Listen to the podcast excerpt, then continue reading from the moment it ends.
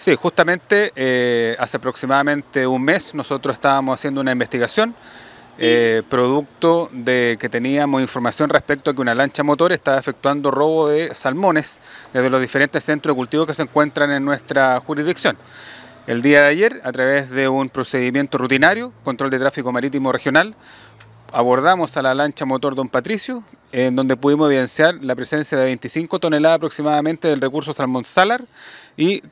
14 personas que se encontraban a bordo sin documentación vigente, por lo cual procedimos a la eh, detención de estas personas ya que había una denuncia de una empresa por el robo de esta especie. En este minuto la lancha se encuentra incautada con la carga aquí en el puerto de Quellón